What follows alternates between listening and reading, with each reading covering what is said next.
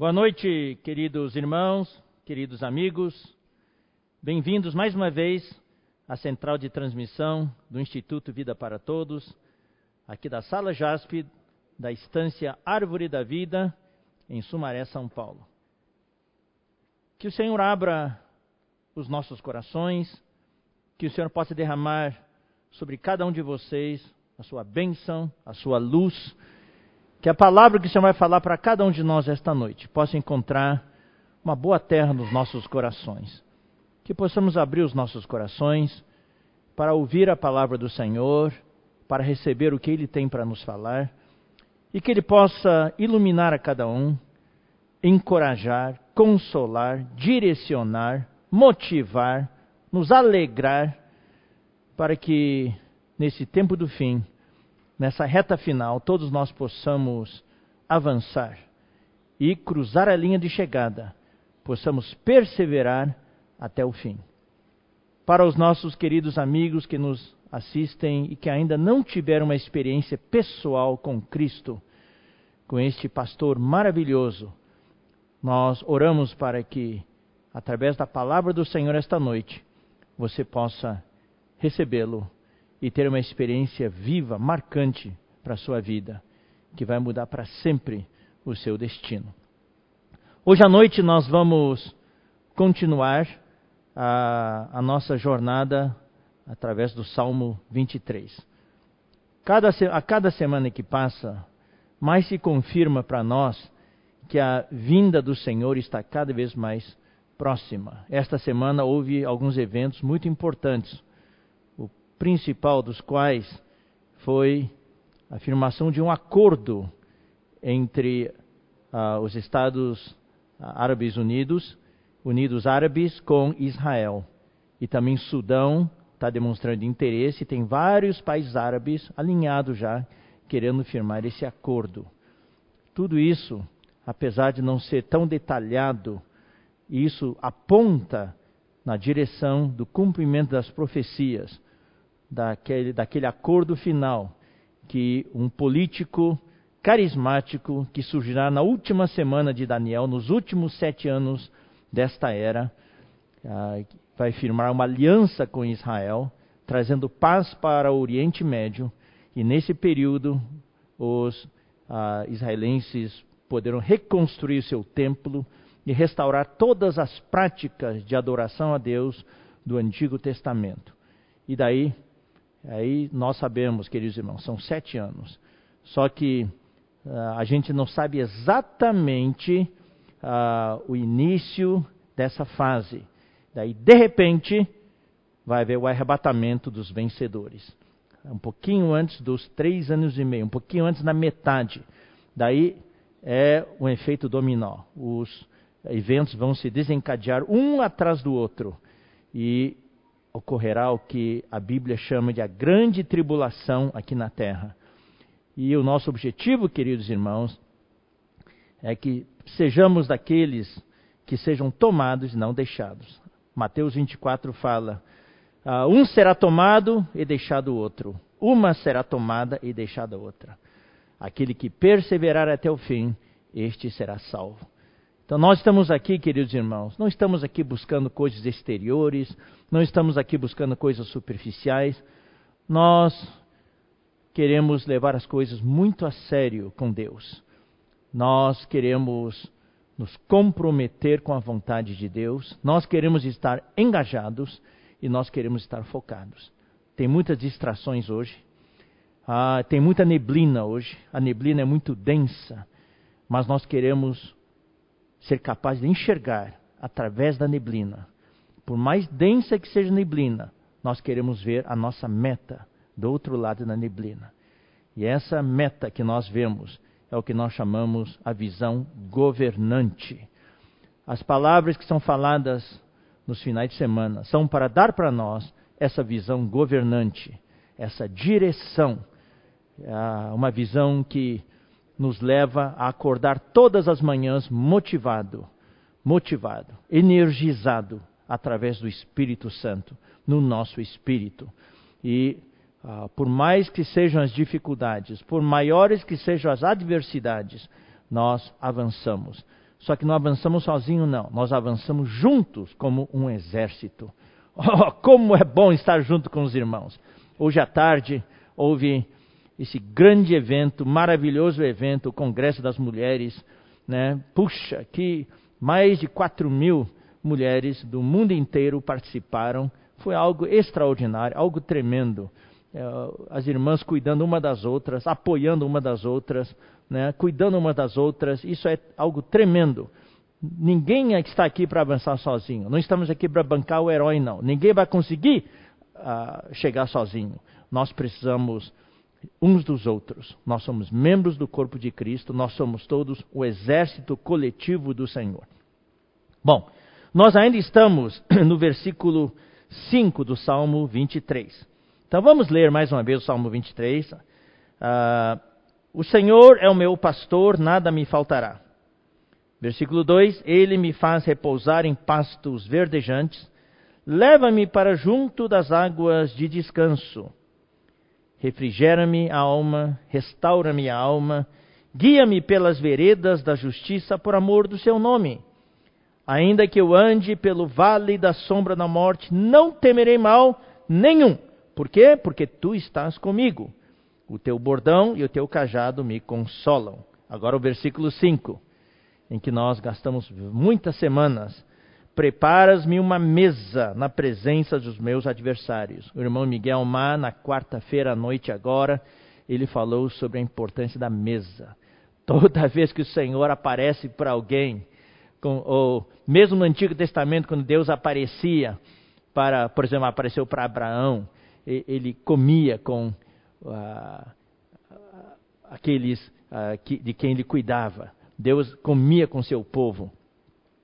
E também no Novo Testamento, Jesus, toda vez que ele aparecia, era para comer com eles. É interessante. Ele nos prepara uma mesa na presença dos meus adversários. Unges minha cabeça com óleo. Então, na semana passada, nós entramos nessa frase, começamos a falar dessa frase: unges minha cabeça com óleo, o meu cálice transborda. Então, ah, ficamos muitas semanas falando sobre a mesa que o Senhor nos prepara na presença dos nossos adversários. E na semana passada nós começamos a falar sobre essa questão de o Senhor nos ungir a cabeça com óleo.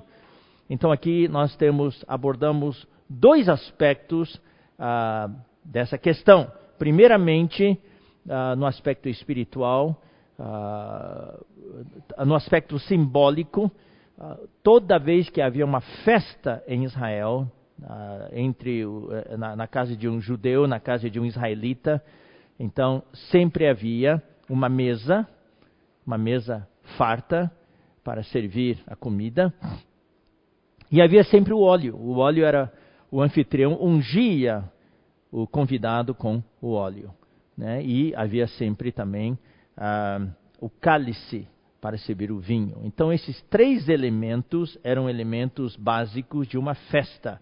Ou seja, aqui o Senhor, mesmo em que nós passemos pelo vale da sombra da morte, mesmo na presença dos adversários, o Senhor nos prepara uma mesa. Então já explicamos que essa mesa, por um lado, é para o Senhor nos suprir, nos fortalecer, a nos alimentar para que possamos refazer as nossas forças. Ah, por outro lado, ah, denota o descanso que Deus quer dar para nós, o descanso que Deus quer dar para nós na presença dos adversários.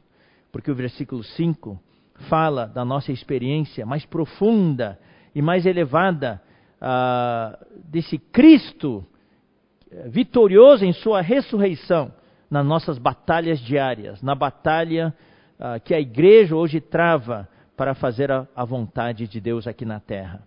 Né? Então, nessa batalha, nessa guerra espiritual contra os adversários de Deus, até o dia final em que todos os adversários de Deus estarão sujeitos a Cristo e estarão colocados debaixo dos seus pés, enquanto nós estivermos nessa batalha, nós estamos experimentando Cristo de uma maneira profunda e elevada.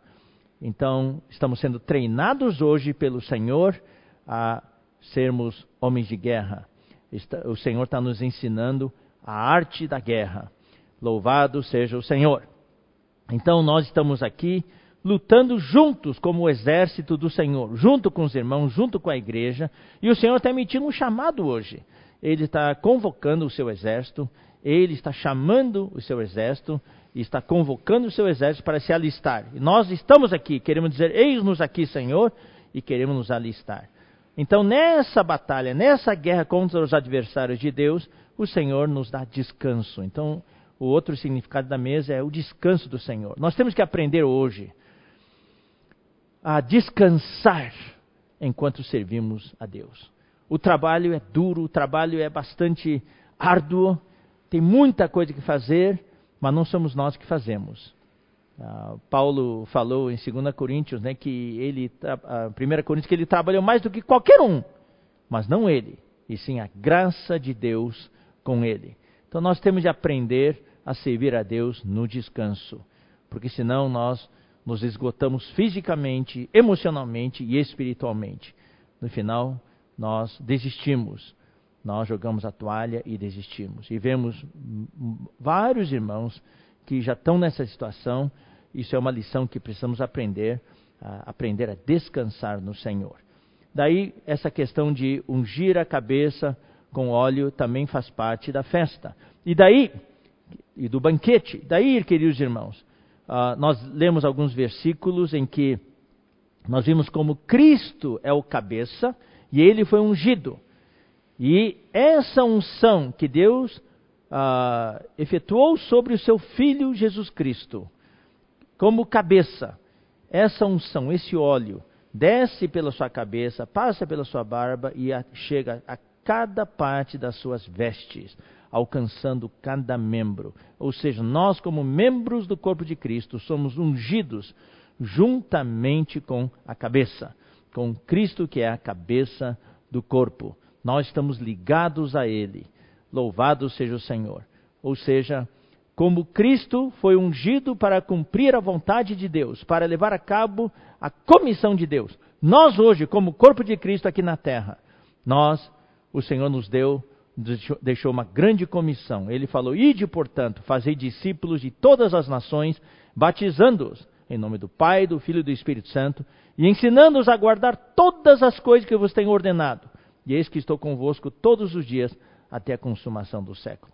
Então, eu falei no começo que vários eventos nos encorajaram esta semana. Outro evento foi foram aquelas fotos, aquela notícia maravilhosa, os vídeos que nós vimos dos irmãos de Paquistão serem batizados. O evangelho do reino chegou até Paquistão, louvado seja o Senhor. Então, realmente, irmãos, quanta alegria ver os irmãos ali sendo batizados, invocando o nome do Senhor, depois recebendo as Bíblias de presente, depois numa reunião invocando o nome do Senhor. Esse é o Evangelho do Reino. Hoje a igreja recebeu a missão de Deus, a comissão de Deus de pregar o Evangelho do Reino. Louvado seja o Senhor. Agora eu quero fazer alguma respiga, um pouco de respiga.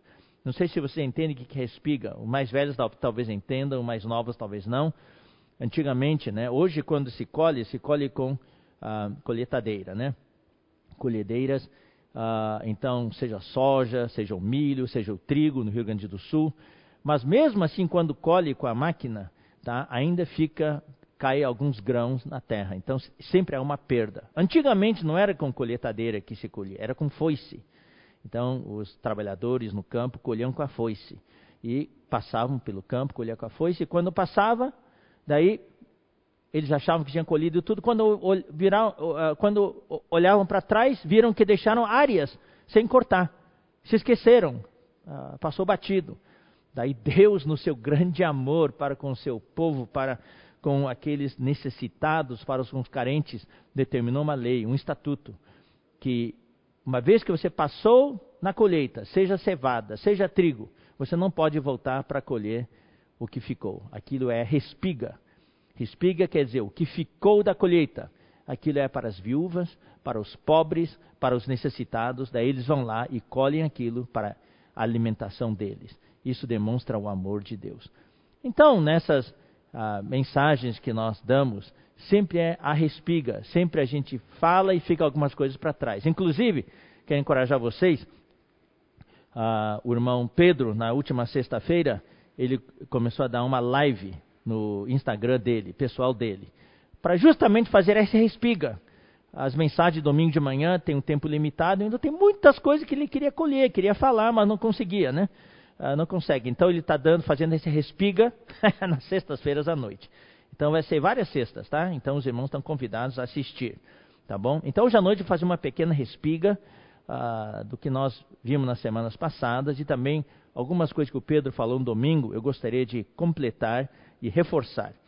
Uh, eu quero ler um versículo que nós lemos na semana passada aqui nos, uh, e que está diretamente ligado com o que o irmão Pedro falou no domingo de manhã seguinte, no último sábado à noite e domingo de manhã. Então vamos ler 2 Coríntios capítulo 1, versículo 21. Tem a ver com a unção, né? Unges minha cabeça com óleo. Então aqui fala no versículo 21 de 2 Coríntios capítulo 1. Mas aquele que nos confirma convosco em Cristo e nos ungiu é Deus.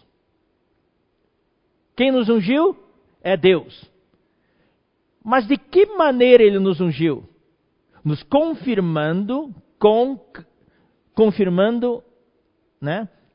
Uh, confirmando os apóstolos conosco em Cristo, ou seja, os apóstolos e nós nos unimos e somos confirmados em Cristo. Só que essa palavra confirmar aqui não nos dá uma ideia muito boa, muito completa do que está acontecendo. Uma palavra melhor aqui. Confirmar não está errado, está certo, mas o significado destrinchado quer dizer vincular, conectar. Então vou ler como deve ser. Mas aquele que firmemente nos vincula convosco em Cristo. Ou seja, nós todos estamos vinculados juntos e vinculados a Cristo. Eu vou usar outra palavra, que é a palavra que o irmão Pedro usou no domingo de manhã: conexão, conectado. Inclusive, a, a, a live que ele deu na sexta-feira, ontem à noite, foi a, desco, a desconexão a tragédia no jardim do Éden. Deus quer nos conectar, mas o inimigo quer nos desconectar. Então, eu vou ler de novo esse versículo, 2 Coríntios 1, 21. Mas aquele que firmemente nos conecta convosco em Cristo e nos ungiu é Deus. A unção vem, queridos irmãos, quando estamos conectados. A unção desce da cabeça, passa pela barba e chega até as vestes, até a orla das vestes. Chega até cada membro quando o membro está conectado. Então, essa questão da unção denota conexão. Se essa mão está decepada e colocada em cima da mesa, não vai receber a unção. Então, nós não podemos andar sozinhos. Nós precisamos estar na realidade do corpo de Cristo, queridos irmãos. Não é só estar na igreja nominalmente. Nós precisamos estar, queridos irmãos, e essa é a mensagem que Deus está transmitindo para nós hoje. Precisamos estar no miolo da vida da igreja. Tomando-se a mulher universal de Apocalipse 12 como exemplo, nós não podemos só estar na mulher, nós temos que estar no filho varão. Então nós precisamos estar conectados com Cristo. Então, uh, Cristo, nós lemos, né, irmãos? Vamos ler uh, alguns versículos que foram lidos no domingo de manhã. Colossenses 1, 17. Colossenses 1, 17. Ele é antes de todas as coisas, nele tudo subsiste tudo subsiste. Então, o irmão Pedro explicou para nós que essa palavra subsistir no grego é sunistal, que quer dizer unir as partes num todo, tá vendo? É conexão, é conexão. Unir as partes, partes num todo. Nele tudo subsiste, ou seja, ele é o centro conector deste universo. Tudo está ligado nele. Isso é a mesma coisa que dizer tudo está encabeçado nele. Ele encabeça todas as coisas. Você lembra que a gente falou muito de encabeçamento? O reino de Deus não é comida e bebida, mas justiça, paz e alegria no Espírito Santo. Quando estamos encabeçados em Cristo, o que, que nós temos? Justiça, paz e alegria. Louvado seja o Senhor. Isso faz parte daquela unção que desce. Agora, Efésios 1,10. Efésios 1:10.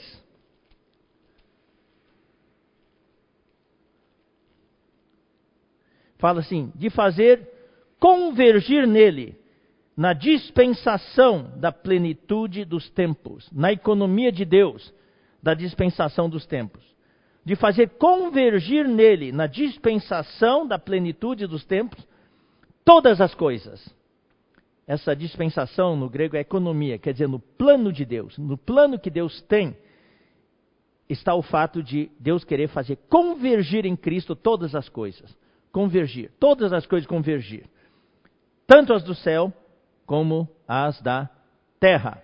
Então vou pedir para projetar aqui a primeira imagem. Eu vou pedir para projetar duas imagens. São duas imagens iguais, tá? Uh, iguais. Essa é a primeira imagem. É uma roda de bicicleta isso mostra a convergência. Isso mostra a convergência. Aqui está Cristo como centro conector de todas as coisas.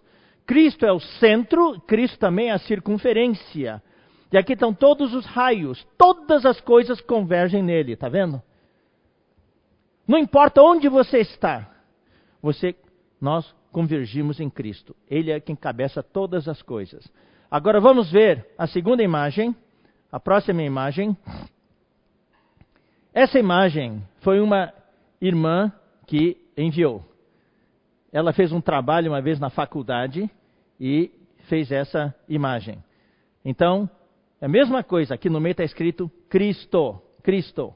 Então, todas as coisas aqui, seja na circunferência, Cristo é a circunferência e Cristo é o centro. E aqui estão todos os raios, ó convergindo. Mesmas coisas aqui na circunferência. Converge em Cristo. Claro, irmãos, nós, para poder ilustrar, nós usamos ah, o plano, mas na verdade deve ser uma esfera, né? Uma esfera. Então, em todos os lados da esfera, tudo converge em Cristo. Então, aqui eu quero explicar um pouquinho o que o irmão Pedro explicou também, explicar um pouquinho ah, essa palavra no grego de convergir. Uh, antes de. A palavra no grego é anakephalaiomai. Anakephalaiomai. Então eu vou explicar um pouquinho essa palavra. Existe em português a palavra encefalograma, céfalo. É, é, você põe um monte de terminais aqui, daí você faz o encefalograma para ver as ondas do cérebro, da cabeça. Existe a palavra cefaleia, é dor de cabeça. Céfalo, em português é cabeça. Ah, encéfalo é o cérebro, é a, é a parte interior da cabeça. Então, céfalo. No grego, o C, no português, no grego é K. Então, no grego, cabeça é kefale. Kefale. Agora é a cabeça. Agora, no português não existe esse verbo, cabeçar. Existe o cabecear no futebol, né? Mas cabeçar não existe, mas no grego existe. Cabeçar é kefal, kefalaio ou kefalaiomai. Kefalaiomai. Kefalaiomai é, é cabeçar. Agora a palavra anakefalaiomai. Ana, o prefixo, quer dizer no meio, puxando tudo para o meio, estar no meio, estar entre. Então tá vendo aqui? Opa, já tiraram aqui? Então, põe da, da bicicleta aí. Então, tá vendo? No meio, no meio. Isso é o aná. Kefale é cabeça. Ou seja, ana kefalaiomai quer dizer Cristo. A definição oficial do léxico é colocar todas as coisas juntas sob um princípio unificador. Ó unificador, tá? Sob o princípio unificador, ou uma pessoa.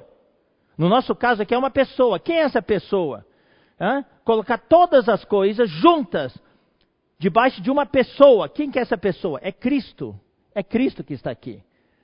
Tá? Então, mas a palavra grega tem a radical cabeça, que falou, que falaiomai, que é cabeçar. E o aná em português é em, por isso que é encabeçar. Encabeçar quer dizer, a cabeça atrai todas as coisas para o centro. Louvado seja o Senhor, tá? Então, essa, por isso que a palavra grega é muito rica. Por isso que Deus, na sua sabedoria, usou o para o Novo Testamento a linguagem grega. Né? Então, encabeçar quer dizer que Cristo é o centro, conector de todas as coisas. Ele é aquele que une todas as coisas.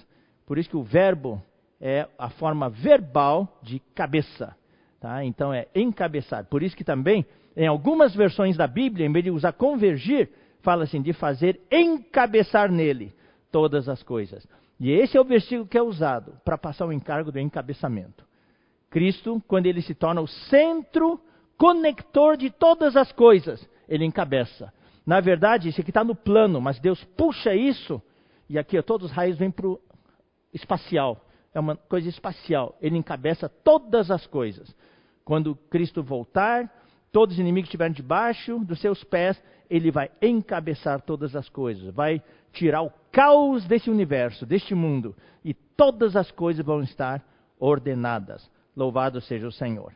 Bom, vamos continuar. Uh, vamos ler mais uma vez Efésios capítulo 6. Efésios capítulo 6, versículo 10 fala: Quanto a mais, sede fortalecidos no Senhor. Essa palavra fortalecido é empoderado. Está cheio de poder. Sede empoderados no Senhor e na força do seu poder. Revestivo de toda a armadura de Deus para poderdes ficar firmes contra as ciladas do diabo. Porque a nossa luta não é contra sangue e a carne, e sim contra os principados e potestades, contra os dominadores deste mundo tenebroso, contra as forças espirituais do mal nas regiões celestes. Aqui, queridos irmãos, eu quero uh, ir um pouquinho mais devagar eu quero explicar um pouco para os irmãos, porque na palavra da semana passada, na segunda metade da mensagem, o que, que nós falamos? Falamos que ungir a cabeça com óleo, no aspecto prático, é proteger a nossa cabeça. Daí nós usamos o exemplo das ovelhas da Israel, que eram alvo dos ataques daquelas moscas varejeiras, que entravam pelos, pelas narinas e depositavam ovos que eclodiam e daí ah, as larvas saíam e chegavam até o cérebro para consumir o cérebro. Daí a larva amadurecia, daí, daí, daí quando ah, passava pela transformação, a crisálida e essas coisas, daí saíam uma nova mosca das narinas. Então isso causava um grande transtorno, isso também dizimava muitos rebanhos de ovelhas. Então nós explicamos, queridos irmãos, nós explicamos para os irmãos que ah, ah, o inimigo hoje é, são como essas moscas. Ah, nos hoje existe sobre cada país, sobre o mundo, os principados e potestades nos ares, onde reinam os anjos caídos. E eles bombardeiam a mente das pessoas, bombardeiam ah, e oprimem as pessoas. E ele usa as coisas deste mundo para encher a nossa cabeça de coisas, para afetar o nosso emocional, o nosso estado mental, né? Então, e claro, se puder atacar o nosso estado físico, tirar a nossa saúde. Mas aquele que está no espírito, o maligno não lhe toca. O maligno não consegue tocar no espírito humano, mas consegue tocar na alma do homem, na sua parte emocional e na sua parte mental. Muitas vezes nós sucumbimos porque o nosso espírito é fraco. E daí essa parte mental e emocional ah, ah, dominam a parte espiritual. Devia ser o contrário. O nosso espírito tem que ser forte para o espírito reinar sobre a alma, sobre a mente e sobre a emoção. Por isso, queridos irmãos, nós falamos, nós precisamos exercitar o nosso espírito. Precisamos desesperadamente nesses dias invocar o nome do Senhor. Ó Senhor Jesus! Ó Senhor Jesus! Ó Senhor Jesus! Que tal ficar de pé todo mundo aí? Vamos invocar o nome do Senhor. Ó Senhor Jesus! Convidamos todos vocês a ficar de pé e invocar o nome do Senhor. Vamos exercitar o nosso espírito. Ó oh, Senhor Jesus! Ó oh, Senhor Jesus! Ó oh, Senhor Jesus! Isso pode parecer pouca coisa, mas isso é libertador. Isso traz libertação. Ó, oh, quando nós estamos ali numa crise de choro, nós não sabemos mais o que fazer, estamos desesperados, entramos em pânico, queridos irmãos, invoquem o nome do Senhor. Eu tenho experiências pessoais, experiências pessoais, acidentes no, no ano, no dia que perdi minha filha. Eu, o que me salvou foi invocar o nome do Senhor. Esta semana também passamos o testemunho de uma irmã de Ribeirão Preto, ah, que ia ser entubada, estava pronto para ser entubada, daí ela invocou o nome do Senhor e milagrosamente a saturação dela estava baixíssima, daí subiu, subiu, subiu para mais de 97. Ah, o Senhor foi, o invocar se tornou a respiração dela e ela foi salva. Então, tem muitos testemunhos de milagres que acontecem quando invocamos o nome do Senhor. Né? Então, vamos orar e ler a palavra. Eu dei o testemunho na semana passada daqueles irmãos que eram guardas vermelhos e que muitas larvas na cabeça do, do tempo do comunismo. E toda vez que queriam orar, queriam ler a Bíblia, aqueles pensamentos do livro vermelho de Mao Tse Tung vinham para suas cabeças. Eles se libertaram invocando o nome do Senhor e orando lendo a palavra. Então hoje nós precisamos realmente, irmãos queridos, exercitar o nosso espírito.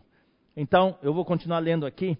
Então, a nossa luta não é contra principado, não é contra sangue e carne. Não estamos lutando contra homem e sim contra os principados e potestades, contra os dominadores deste mundo tenebroso, contra as forças espirituais do mal nas regiões celestes. Então vou ler mais, depois eu volto para explicar. Portanto, tomai toda a armadura de Deus, para que possais resistir no dia mal. Aqui é toda a armadura de Deus. Portanto, tomai a palavra que é vós, essa armadura de Deus não é uma coisa pessoal, é uma coisa coletiva, é algo coletivo. A igreja inteira tem que tomar toda a armadura de Deus. Claro, tem um aspecto pessoal, mas esse versículo fala da igreja como o exército de Deus.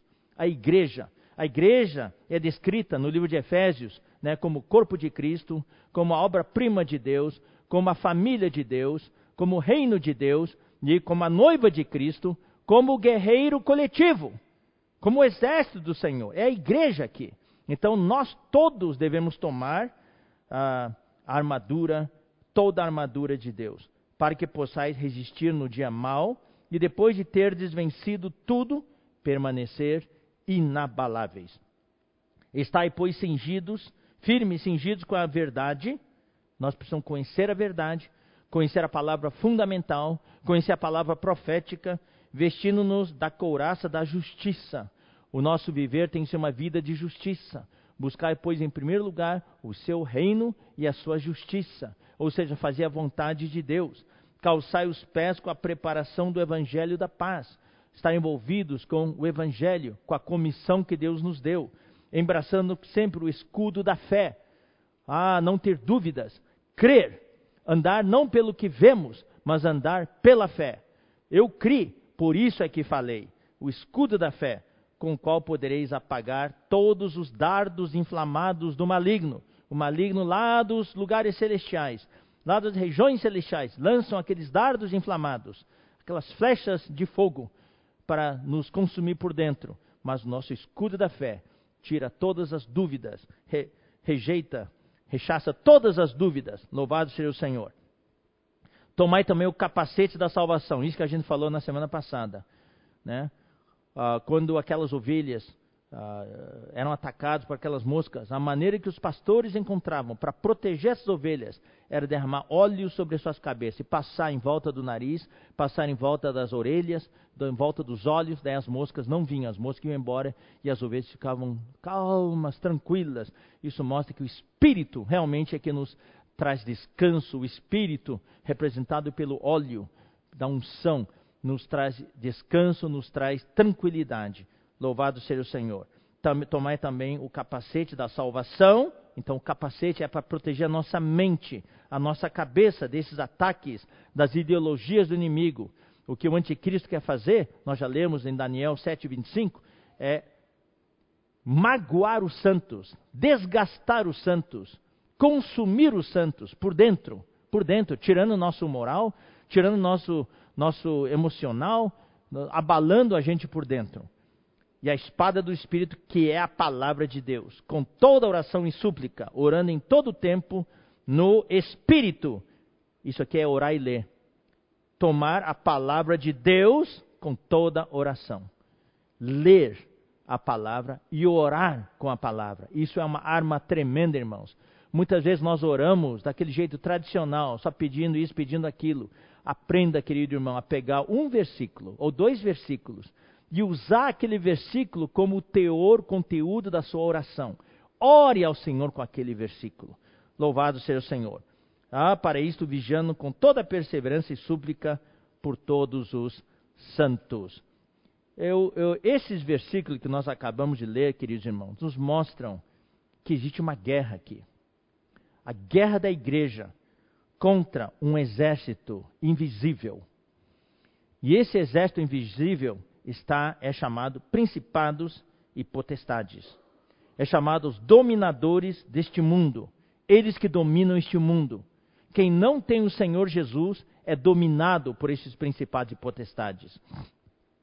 E o domínio, queridos irmãos, é mental, é emocional e é espiritual.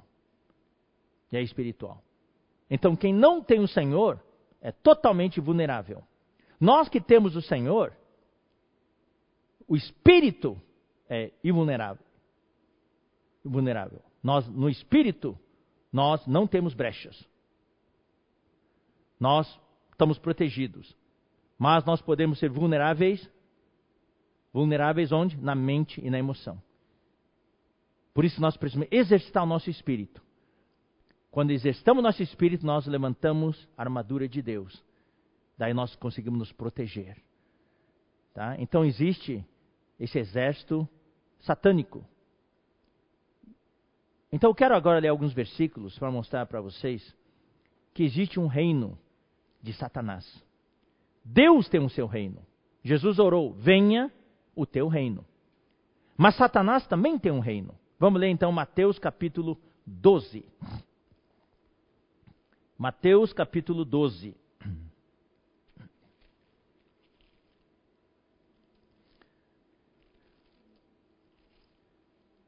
Agora, neste momento, queridos irmãos, orem bastante por essa parte da reunião, porque nós vamos expor algo do reino satânico.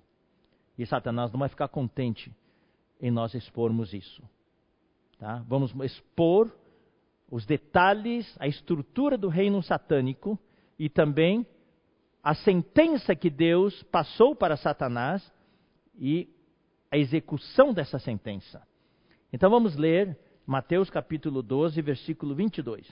Então lhe trouxeram um endemoninhado, cego e mudo, e ele o curou, passando o mudo a falar e a ver. E toda a multidão se admirava e dizia: Uau, é este, porventura, o filho de Davi? Mas os fariseus, ouvindo isto, murmuravam: Este não expele demônios, senão pelo poder de Beuzebu, o maioral dos demônios, ou o príncipe dos demônios. Jesus, porém, conhecendo-lhes os pensamentos, disse: Todo reino dividido contra si mesmo ficará deserto. E toda cidade ou casa dividida contra si mesma não subsistirá. Eu abro um parêntese aqui para aplicar esse versículo para nós. Jesus falou o princípio que rege um reino. Todo reino dividido contra si mesmo ficará deserto. E toda cidade ou casa dividida contra si mesma não subsistirá. Como é que está na igreja? Como é que estava a situação da nossa igreja, da sua igreja, antes da pandemia? Estava dividido? Toda igreja dividida contra si mesma. Uma igreja em que há brigas, contendas, disputas, não subsistirá ficará deserta. Os irmãos vão embora. Irmão, que isso sirva de alerta para nós. E toda a família, toda a casa, marido e esposa, pais e filhos, muita briga, discussão. Toda casa dividida contra si mesma não subsistirá. A família, a casa não vai durar. O que, que Deus está fazendo através dessa pandemia? Deus está alertando a nós na igreja. Fazer a nossa, nosso dever de casa arrumar nossa casa. Arrumar nossa casa. Arrumar nossa casa familiar e arrumar nossa casa na igreja. Por isso que nós estamos com a palavra da reconciliação, parte 19, hoje à noite. Precisamos nos reconciliar, ter paz, ter justiça, paz e alegria. Esse versículo não pode se aplicar a nós da igreja, não pode se aplicar na nossa família. Bom, versículo 26 é o versículo que eu quero mostrar para vocês. Se Satanás espelha Satanás, dividido estará contra si mesmo. Como, pois, subsistirá o seu reino? Então Jesus aqui reconhece: existe um reino, o reino de Satanás. Jesus falou: se eu estou expulsando os demônios pelo maioral dos demônios, por Beuzebu, é mesmo que Satanás expulsar os demônios. Então, o reino de Satanás não pode subsistir. E Jesus estava reconhecendo aqui que Satanás tem um reino. E a palavra Beuzebu é muito interessante, irmãos. Vamos ler. O Beuzebu, essa palavra Beuzebu, vem de, do Antigo Testamento. Vamos ler segundo Reis, o segundo livro dos Reis, capítulo 1, versículo 2. Fala, e caiu Acasias.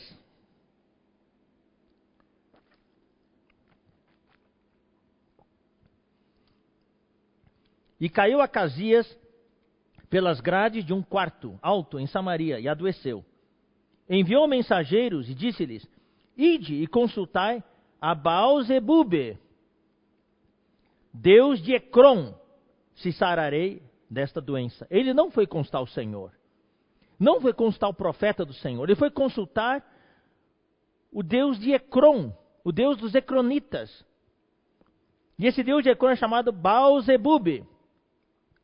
E Baal-Zebube quer dizer o Senhor das moscas. Depois da palavra da semana passada, Vários irmãos me passaram esse versículo. Falaram, irmão Ezra, Beuzebu é o senhor das moscas. Justamente eu falei das moscas, que depositavam as larvas, ah, os ovos que eclodiam, viravam larvas na, no nariz das, dentro das narinas das ovelhas, depois essas larvas iam até o cérebro para comer o cérebro e matar a ovelha. Justamente Beuzebu significa o senhor das moscas.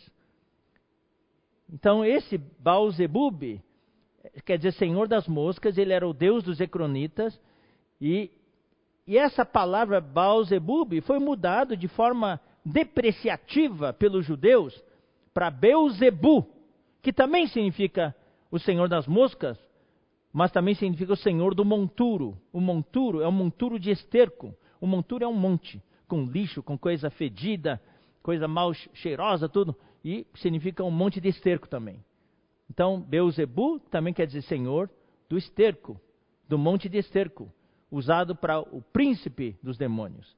Então, existe aqui o reino de Satanás. E aqui é interessante, queridos irmãos, que em Efésios capítulo 6, voltemos a Efésios capítulo 6, onde agem, onde atuam esses principados e potestades. Então eu preciso explicar que esses principados e potestades são os anjos caídos. O reino de Satanás se compõe de duas partes. A parte celestial, que ocupa os ares que circundam a terra, e a parte da terra, incluindo os mares. Nos mares e na terra estão os demônios, de onde vêm os demônios? Os demônios são os espíritos descorporificados daqueles seres pré-adâmicos que havia na terra. Antes de Deus criar Adão, na era dos dinossauros, havia aquelas criaturas dos dinossauros. Tá? Havia aquelas criaturas, aquele uh, Belmote e todas aqueles, uh, aquelas criaturas mencionadas em, em Jó, eram tudo na era pré-adâmica. E havia criaturas aqui na Terra parecidos com os homens, que na arqueologia chama de, ou, ou uh, paleontologia chama de hominídeos, antropologia chama de hominídeos, parecido com os homens. Por isso que hoje muitos dizem que os homens vieram da linhagem dos macacos, assim, porque tem certa semelhança, mas não era o homem como Deus criou. Deus criou Adão, mas antes daquele Deus criou outro tipo de ser. E eles tinham espíritos também, mas não era para cumprir o propósito de Deus. E eles se juntaram a Satanás na sua rebelião. O irmão Pedro explicou já isso uma vez. Então, no céu, os anjos, um terço dos anjos, se juntou a Satanás na sua rebelião. Mas na terra, todos esses seres, inclusive esses seres uh, parecidos com os homens, se juntaram a Satanás. E Deus o que, que fez? Deus julgou a terra com água. E eles morreram todos afogados. E daí, esses espíritos perderam o seu corpo. E daí, eles ficaram morando na água. São os espíritos descorporificados que hoje no Brasil chama de alma penada. É isso mesmo. Eles são almas penadas. Eles, eles tão, vivem nos mares, vivem nas águas, mas quando vêm para a terra, eles precisam de um corpo. Sem corpo, eles passam mal. Por isso que existem os endemoninhados a possessão demoníaca. Tá? Então, eles. Uh, esses são os espíritos descorporificados, são os demônios aqui na terra e nas águas. No céu, quem são? São esses principados e potestades. São os anjos caídos. Eles dominam os ares, a atmosfera em volta da terra. Eles são chamados principados e potestades. E eles estão, olha só, no versículo 12, nas regiões celestes, bem no finalzinho, eles reinam nas regiões celestes em volta da terra. E sobre cada país, Cada estado, cada cidade, existe um príncipe, eles têm a hierarquia deles, a hierarquia deles, a ordem deles, a hierarquia deles. Então vamos ler alguns versículos para confirmar isso. Daniel capítulo 10.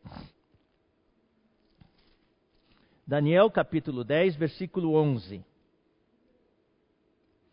Ele me disse: Daniel, homem muito amado, está atento às palavras que te vou dizer. Levante-te sobre os pés, porque eis que te sou enviado. Ao falar ele comigo esta palavra, eu me pus em pé, tremendo. Quem é esse ele?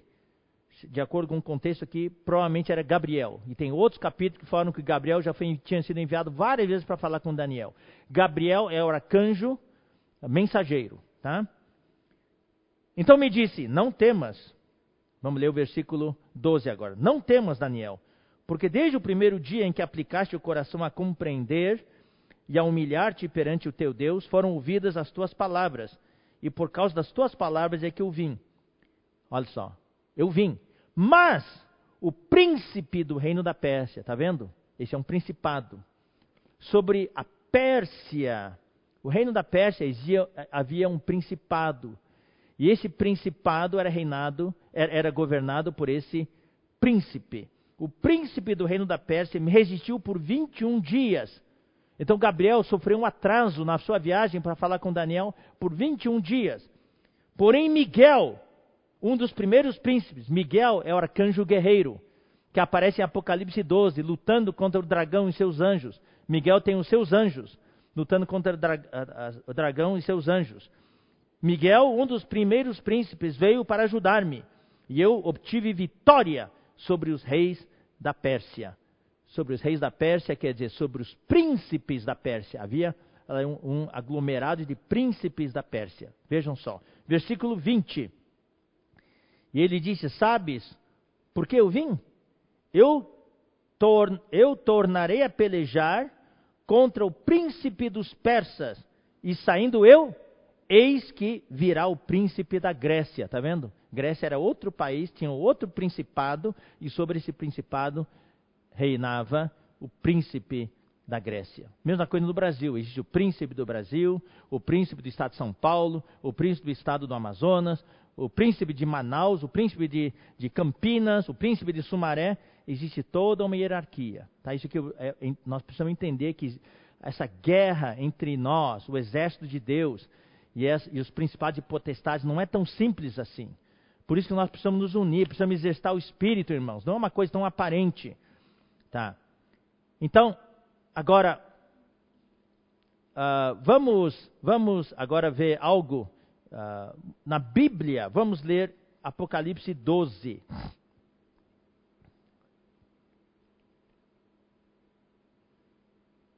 Apocalipse 12. Quando fala ali, Apocalipse 12, do arrebatamento do filho varão, versículo 3: Viu-se também outro sinal no céu, e eis um dragão grande, vermelho, com sete cabeças e dez chifres, e nas cabeças sete diademas. A sua cauda arrastava a terça parte das estrelas do céu, as quais lançou para a terra. E o dragão se deteve em frente da mulher que estava para dar à luz, a fim de lhe devorar o filho quando nascesse.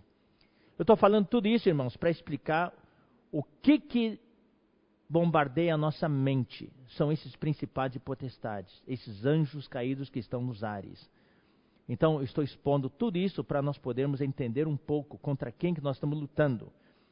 Então, aqui em Apocalipse 12, 4, fala que a cauda do dragão, que é Satanás, arrastava a terça parte das estrelas do céu. Quem são essas estrelas do céu? Na Bíblia, as estrelas do céu representam anjos. Então, essa terça parte das estrelas do céu é a única passagem aqui na Bíblia que mostra quantos anjos se uniram a Satanás na rebelião contra Deus. Quando Satanás, o Pedro escreveu já com bastante detalhe a rebelião de Satanás, em Isaías 14 e em Ezequiel 28. Quando Satanás rebelou contra Deus, tinha todo um exército de anjos ali, um corpo de anjos. Um terço desses anjos se juntou a Satanás. E aqui fala. Então vamos ver que na Bíblia, provar que na Bíblia os, as estrelas do céu representam os anjos. Vamos ler Jó 38, 7. Jó 38, 7.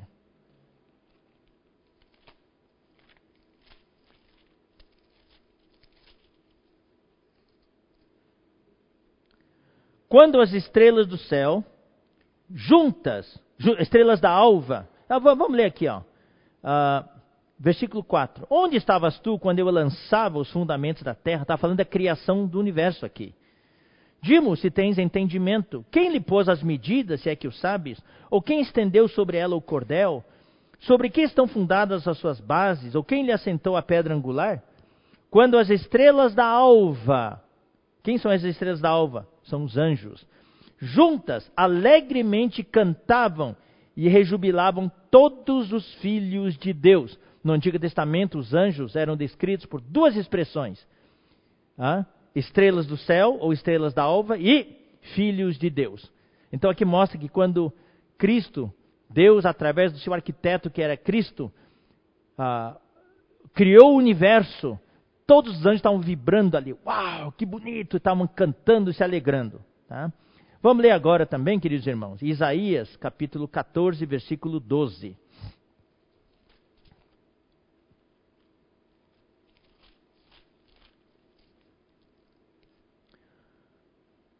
Eu só vou ler esse versículo porque uh, esse versículo e o 13, o resto o Pedro já leu. Como caíste do céu, ó estrela da manhã? Quem é ele? É Lúcifer. Estrela da manhã no latim é Lúcifer. Filho da alva, como foste lançado por terra, tu que debilitava as nações? Esse era Satanás, na sua rebelião contra Deus.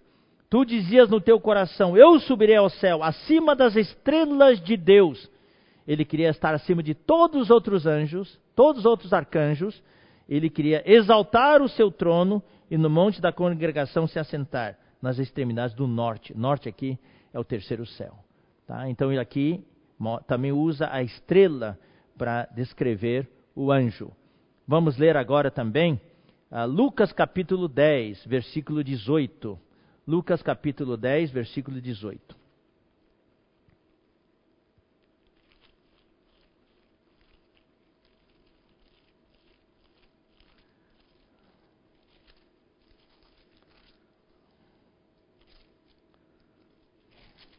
Aqui diz o seguinte.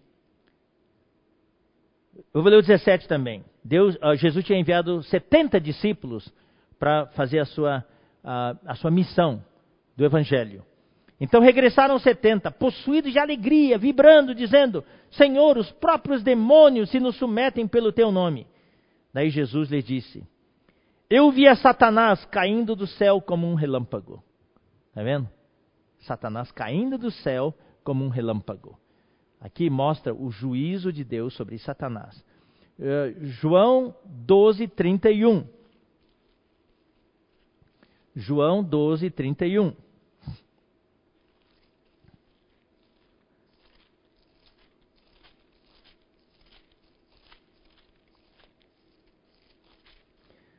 Aqui diz: Chegou o momento de ser julgado este mundo, e agora o seu príncipe será expulso.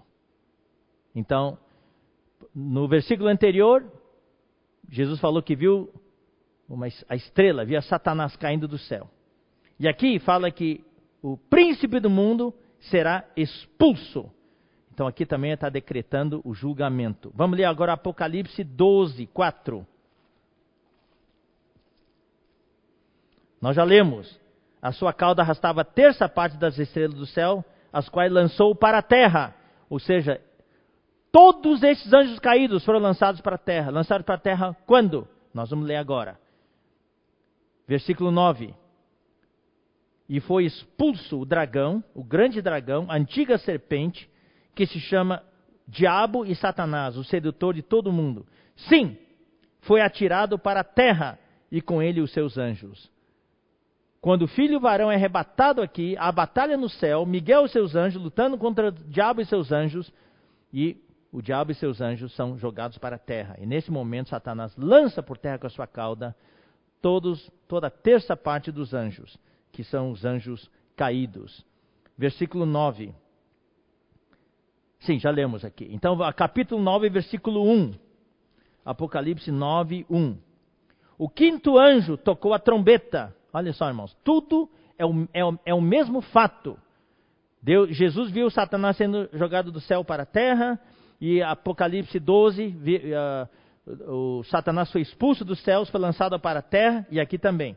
O quinto anjo tocou a trombeta e viu uma estrela caída do céu na terra. Essa estrela, quem que é? É Satanás. E foi-lhe dada a chave do poço do abismo. A quinta trombeta já é o miolo da grande tribulação. São todos o mesmo evento, em diferentes versículos, mas todos falam da mesma coisa. Tá. Agora, é importante, irmãos, eu vou apresentar para vocês agora, o tempo já está terminando, mas vou apresentar para vocês agora a sequência do juízo, da sentença que Deus proferiu contra Satanás e o juízo que está sendo executado sobre ele.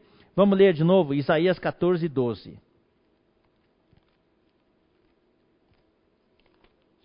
Isaías 14, 12. Como caíste do céu, ó estrela da manhã, filho da alva, como foste lançado por terra, tu que debilitava as nações. Aqui eu preciso explicar. Satanás transitava no terceiro céu, junto a Deus, no trono de Deus. Ele achava que podia tomar o lugar de Deus, ser igual a Deus, por, pelo menos. Mas Deus daí o expulsou, o lançou fora da esfera do terceiro céu para a terra. Terra aqui não quer dizer literalmente o chão, a terra, mas é toda a terra com toda a sua atmosfera, com o céu em volta da terra, tá? Então é para lá que Satanás foi lançado. O Satanás hoje habita com seus anjos caídos os, os lugares, as regiões celestes em volta da terra. É ali que estão os principados e potestades. Versículo 15: Contudo serás precipitado para o reino dos mortos, no mais profundo do abismo. Essa é a sentença de Deus. Você está sentenciado a a prisão perpétua, por exemplo. Tá? Então, mas ele não foi ainda para lá. Esse lugar é o lago de fogo. Tá? Contudo, serás precipitado para o reino dos mortos, no mais profundo do abismo. Essa é a sentença que Deus proferiu contra Satanás. Não tinha sido executado ainda, mas está sendo executado agora. Vamos lá ver, vamos ver. Ezequiel capítulo 28, versículo 17. Ezequiel capítulo 28, versículo 17.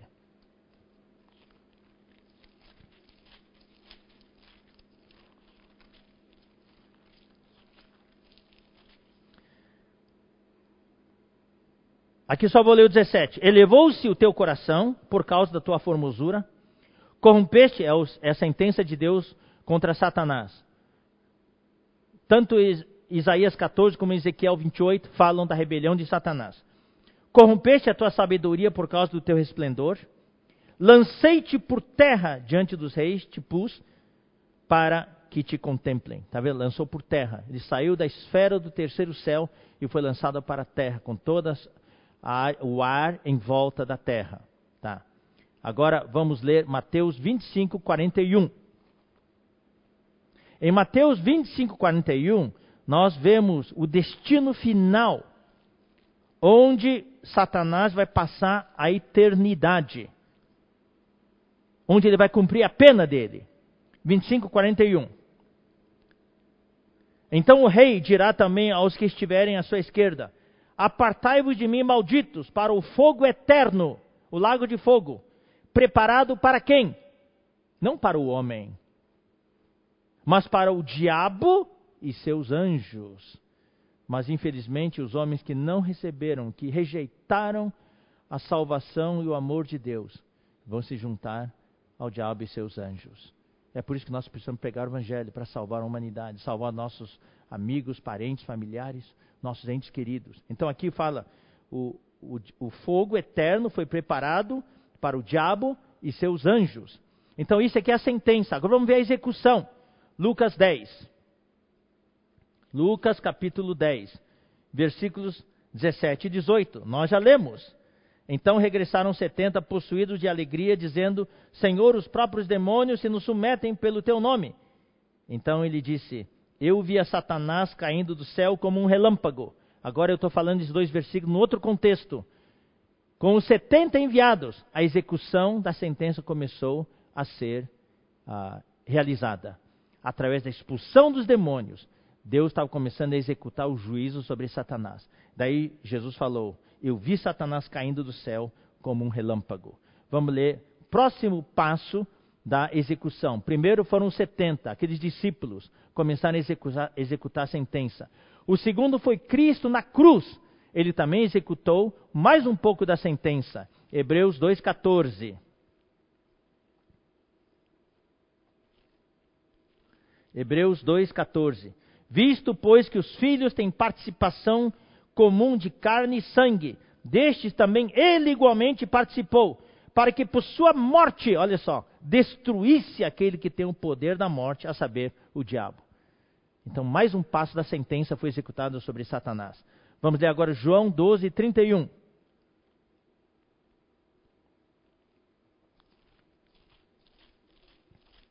Nós já lemos esse versículo, vamos ler mais uma vez. Agora, nesse contexto. Chegou o momento de ser julgado este mundo e agora o seu príncipe será expulso. Então, mais um passo da execução da sentença. Agora, o passo, terceiro passo, é Apocalipse 12, 5. É o filho varão, juntamente com Miguel e seus anjos, antes da grande tribulação. Tá? Aqui mais um passo dessa execução da sentença. Apocalipse 12, versículo 5. Nasceu-lhe, pois, um filho varão, nasceu para a mulher um filho varão, que há de, se, de reger todas as nações com cetro de ferro, e o seu filho foi arrebatado para Deus até o seu trono. Esse evento desencadeou um processo.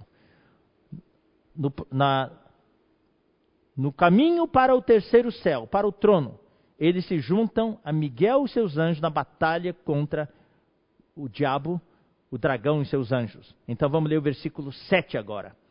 Houve peleja no céu. Miguel e seus anjos pelejaram contra o dragão. Também pelejaram o dragão e seus anjos. Todavia não prevaleceram. Olha só, irmãos. Aqui, essa frase é, é super importante para nós entendermos o que está acontecendo aqui. Nem mais se achou no céu o lugar deles. É aqui neste momento Logo que os vencedores são arrebatados e se juntam a Miguel e seus anjos para lutar contra Satanás, eles agora vão ser expulsos do ar, da atmosfera, dessa região celestial que envolve a terra. Então foi uma queda em dois passos. Na primeira execução, Deus expulsou Satanás e seus anjos do terceiro céu, e eles caíram para a terra nas regiões celestes, no ar que circunda a terra. Quando os vencedores, com Miguel e seus anjos, derrotarem Satanás no, no, no ar, no céu, eles vão perder o lugar dele no céu. Eles vão perder, olha irmãos, vão perder os principados e potestades, lugar que eles estão reinando hoje. vão perder o lugar de onde eles vão influenciar as pessoas aqui na terra. Tá? Então eles vão ser jogados para a terra, para o chão mesmo, físico. Aí vai começar a grande tribulação.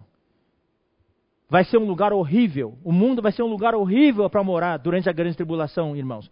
Porque o mundo vai estar infestado de anjos caídos. Aqueles monstros que se pintam por aí nos filmes de terror, vai aparecer tudo, irmãos. Os demônios vão sair. Esse anjo, no, no, em Apocalipse 9, quando esse, essa estrela do céu cai, ele é o, ele é Satanás, tem, a, na mão a chave do abismo, ele vai abrir o abismo e todos os demônios que estão no abismo, no fundo do mar, vão sair. E vão estar tudo na superfície da terra. E isso vai ser a grande tribulação. Irmão, não queiram estar aqui. Eu não quero estar aqui. Eu quero me engajar hoje para fazer parte do exército vencedor, para ser arrebatado. Queridos irmãos, então, aqui, então vamos lá, vamos ler. Não se achou lugar no céu para eles. Então eles vão perder o lugar nos principados e potestades. Ou seja, não vai ter mais principado e potestade. Vai cair tudo para a terra. E o céu vai estar livre. Vai haver uma limpeza dos céus. E essa limpeza dos céus vai ser para quê? Para durante o reino milenar. Os judeus vão reinar aqui na terra, no reino messiânico, aqui na terra. Mas nós, os vencedores, filhos de Deus, juntamente com Cristo, nós vamos reinar nos lugares celestiais. Nesse lugar que hoje é ocupado pelos, pelos anjos caídos, nós vamos ocupar para suprir vida, o Espírito, exercer uma influência divina, uma influência de vida sobre a terra. Louvado seja o Senhor. Vamos continuar lendo. Uh, capítulo 12 de Apocalipse, versículo 10 agora. Ah, não, vamos ler o, o, o 9. E foi expulso o grande dragão, a antiga serpente que se chama Diabo e Satanás, o sedutor de todo mundo. Sim, foi atirado para a terra e com ele os seus anjos. Foi atirado para a terra, né? Então ouvi grande voz no céu proclamando: Agora veio a salvação, o poder, o reino do nosso Deus e a autoridade do seu Cristo, pois foi expulso o acusador de nossos irmãos, o mesmo que os acusa de dia e de noite diante de nosso Deus. Tá? Então, louvado seja o Senhor. E vamos ver o versículo 13. Quando, pois, quando, pois, o dragão se viu atirado para a terra, perseguiu a mulher que dera à luz o filho varão. Então a ação dele, a ação de Satanás com os anjos caídos, estará limitado apenas à terra. A terra será um lugar horrível para se morar. Eles vão perder o lugar no céu. Isso é importante. Essa etapa da, da, da, expulsão deles no céu para a terra importante. Aí vai acontecer a grande tribulação, mas os céus vão estar limpos. Tá? Então, e daí vamos continuar. Por último, irmãos, tá? ainda não. Isso aqui é, é, é a sentença que foi mais um, foi executado por mais um passo. Agora, depois da grande tribulação, antes do milênio, vai ter mais um passo da sentença dele. Ele vai ficar preso no abismo por mil anos. Vamos ler então Apocalipse capítulo 20. Sabe por que, que o inimigo está intensificando a sua atividade? Atacando a igreja, atacando a humanidade, intensificando a sua guerra contra nós. Por isso que nós precisamos nos unir, porque ele sabe que seu tempo está chegando. Tudo que estou falando aqui tá, vai se cumprir para ele. Ele tem pouco tempo, ele não quer, ele quer adiar isso o máximo possível. Então vamos ler Apocalipse 20, versículos 1 a 3. Então vi descer do céu um anjo, tinha na mão a chave do abismo e uma grande corrente. Esse anjo é o anjo enviado por Cristo. Ele segurou o dragão, a antiga serpente, que é o diabo, Satanás, e o prendeu por mil anos. Aleluia. Acabou a grande tribulação. Daí Deus vai dizer: Ó, chega. Mas ainda não vai jogar no lago de fogo, não. Deus ainda vai precisar dele mais tarde para limpar o universo de vez. Lançou-o no abismo, fechou-o e pôs selo sobre ele, para que não mais enganasse as nações até se completarem os mil anos. Daí não vai poder mais colocar as larvas na cabeça dos homens. Todo aquele ataque dos principados e potestades não tem mais, irmãos. Depois disso é necessário que ele seja solto pouco tempo ainda. Ele vai ser solto pouco tempo, tá? Então isso aqui é antes do milênio, mas depois da grande tribulação. E por último, irmãos, por último, quem vai executar a sentença sobre ele vai ser o próprio Deus. Vamos ler Apocalipse capítulo 20, versículos 7 a 10. Quando, porém, se completarem os mil anos, Deus daí vai soltar Satanás da sua prisão e sairá a seduzir as nações que há nos quatro cantos da terra. Você acredita? Depois do milênio, aqueles mil anos maravilhosos, ainda tem gente rebelde contra Deus? Ainda tem gente que é suscetível a um engano de Satanás? Então Deus quer purificar o mundo uma última vez. Último filtro. E sairá a seduzir as nações que há nos quatro cantos da terra, Gog e Magog, a fim de reuni-los para a peleja. O número dessas é como a areia do mar. Tanto de gente que, tendo desfrutado o reino milenar, ainda querem se rebelar contra Deus. É inacreditável, é a natureza humana, a natureza pecaminosa do homem. Marcharam então. Marcharam então pela superfície da terra e sitiaram o acampamento dos santos e a cidade querida. Desceu, porém, fogo do céu e os consumiu. O diabo, o sedutor deles, aleluia, queridos irmãos, aleluia, foi lançado para dentro do lago de fogo e enxofre, onde já se encontram não só a besta, como também o falso profeta. A besta e o falso profeta são os dois que vão inaugurar o lago de fogo. Depois da batalha de Armagedon, eles já vão ser jogados dentro do lago de fogo, sem julgamento, sem nada, direto. E serão atormentados de dia e noite pelo século dos séculos. E a sentença que Deus proferiu lá em Ezequiel 28 contra Satanás vai se cumprir aqui. Esse é o fim do diabo, o sedutor de todas as nações. Louvado seja o Senhor! Irmãos, daí, todos os inimigos de Deus terão sido derrotados. E o diabo é o principal deles. Louvado o principal adversário. Louvado seja o Senhor. Por causa do tempo, eu vou ter de parar. Eu pensava que hoje ia conseguir terminar, mas uh, louvado seja o Senhor.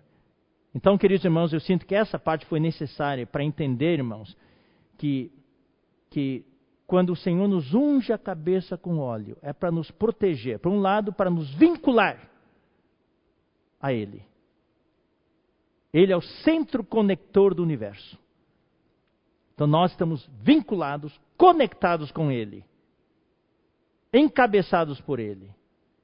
Eu leio de novo aquele versículo: aquele que firmemente nos conecta convosco em Cristo, a Cristo, é Deus, e nos ungiu, é Deus. Então a unção que nós recebemos é para nos conectar. Quando estamos conectados, a unção nos alcança. Então é importante nós estarmos conectados. Louvado seja o Senhor. Por outro lado, a unção aqui é para nos proteger.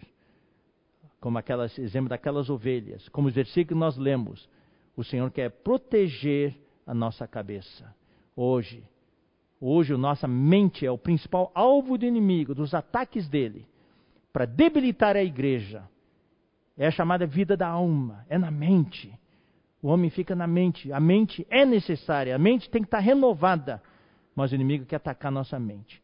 Então eu senti que hoje à noite, eu, eu não ia falar com tantos detalhes, mas na hora de, de preparar, o Senhor também me tocou para falar com mais detalhes sobre a, o que está nos bastidores, a estrutura desse reino satânico e também a sentença dele e o destino dele, para que nós saibamos contra quem estamos lutando.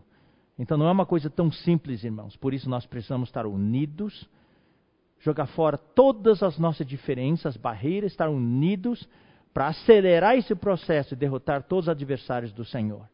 E pedir que Ele nos guarde, blinde a nossa mente, que é o principal alvo do inimigo hoje. É o, que, é o que o anticristo, semana que vem nós vamos concluir essa parte, vamos ver, o anticristo usa isso para enfraquecer a igreja, enfraquecer o exército de Deus. Você sabe, queridos irmãos, um exército com cabeça fraca, com emoção fraca, não consegue vencer. Então nós precisamos, mais do que nunca, exercitar o nosso espírito, estar conectados com o Senhor. Essa palavra que o irmão Pedro compartilhou domingo passado é chave. Precisamos estar conectados. Cristo é aquilo em, aquele em quem tudo subsiste. Ele é o conector universal. Ele é o conector central deste universo. Nós precisamos estar conectados com Ele, ser encabeçados com Ele. Amém? Jesus é o Senhor. Então eu concluo a palavra esta noite e uh, vamos orar neste momento, pedindo por Senhor nos proteger, nos guardar.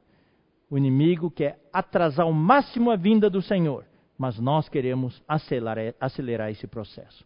Amém? Senhor Jesus, nós te agradecemos mais uma vez. Senhor, como é difícil nós explicarmos toda essa estrutura que o inimigo montou contra a tua vontade, contra o teu povo. Nós queremos saber quem é o nosso inimigo. O inimigo fora de nós. Conhecer o nosso inimigo fora de nós, também conhecermos a nós mesmos. Muito obrigado, Senhor, porque a tua palavra é completa, a tua palavra nos mostra quem nós somos, para que nós conheçamos a nós mesmos, também nos mostra quem é o inimigo. Senhor, expõe o teu inimigo cada vez mais. Nos fortalece no nosso espírito, para que nós possamos ser fortes. Senhor, que nosso espírito possa dominar todo o nosso ser tripartido e termos, Senhor Jesus, uma mente totalmente renovada, uma mente colocada no espírito, que produz vida e paz. E também uma, uma emoção, Senhor, vibrante, uma emoção motivada para cumprir a tua vontade, para acelerar a tua volta. Queremos estar focados, engajados e comprometidos contigo, Senhor. Abençoa todos os irmãos. Lembra-te de cada um deles. Lembra-te dos ataques que cada um está sofrendo e tem sofrido. Ó oh, Senhor Jesus, tu foste homem, tu sabes o que cada um está passando. Senhor, vem consolar, vem confortar, vem direcionar, vem iluminar, vem fortalecer, vem empoderar. Nós oramos e te agradecemos e estendemos nossas mãos em tua direção, pedindo, Senhor, que tu nos fortaleças, em nome do Senhor Jesus. Amém. Amém? Agora aguardem, irmãos, que uh, haverá o compartilhar uh, logo após esta palavra. E amanhã de manhã, queridos irmãos, às nove e meia, para aqueles que quiserem, existe, haverá o louvor com a mesa do Senhor e amanhã às dez e quinze nós temos uh, um encontro com o irmão Pedro Dong, que vai dar continuação, continuidade à palavra de domingo de manhã. Até a próxima oportunidade. Deus abençoe a cada um e vamos ser fortes no exército do Senhor.